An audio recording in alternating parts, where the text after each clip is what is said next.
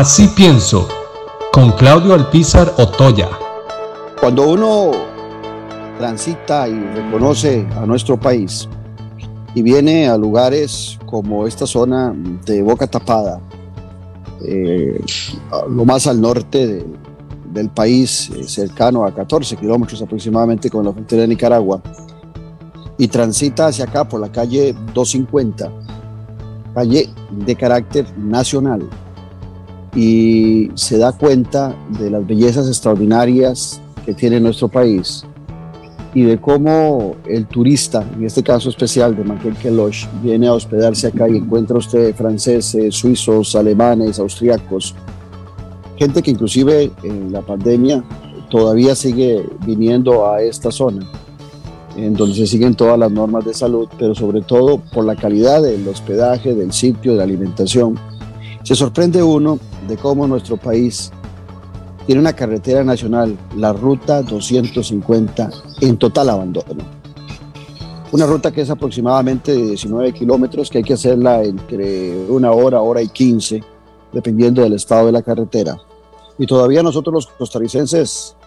digamos, podríamos comprender dentro de la disolución de las decisiones públicas que se toman en nuestro país para el desarrollo de carreteras, qué es lo que sucede. Pero ¿cómo justificarle a un extranjero, a un europeo, que para entrar a este maravilloso sitio, a este maravilloso lugar,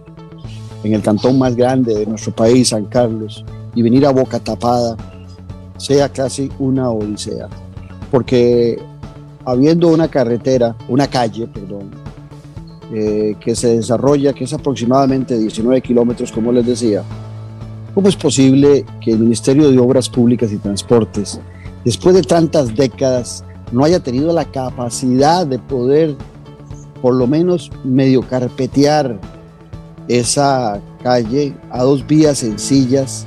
para que los turistas y los nacionales costarricenses podamos conocer a plenitud nuestro país.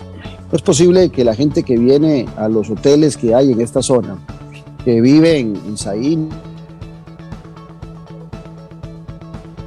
tenga que transitar eh, por esta zona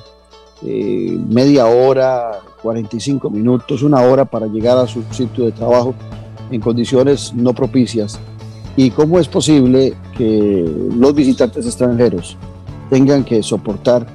eh, o su hígado o su estómago los brincos y el constante movimiento de la carretera de la Ruta Nacional 250? Cuando uno ve la preocupación que hay por desarrollar un inútil e innecesario tren eléctrico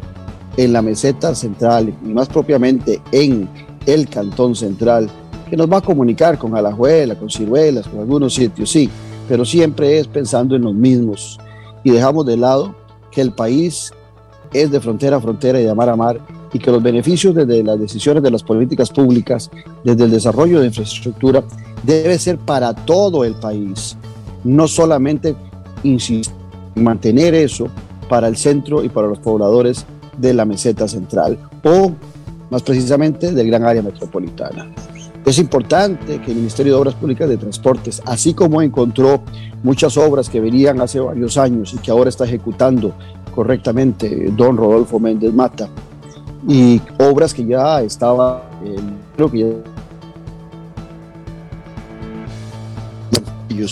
Ojalá que de la misma forma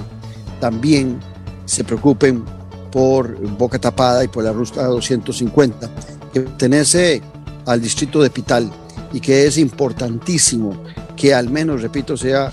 eh, una carpetita suave, eh, un, un, nivel sencillo de carretera, pero que le devuelva la dignidad a todos los costarricenses y sobre todo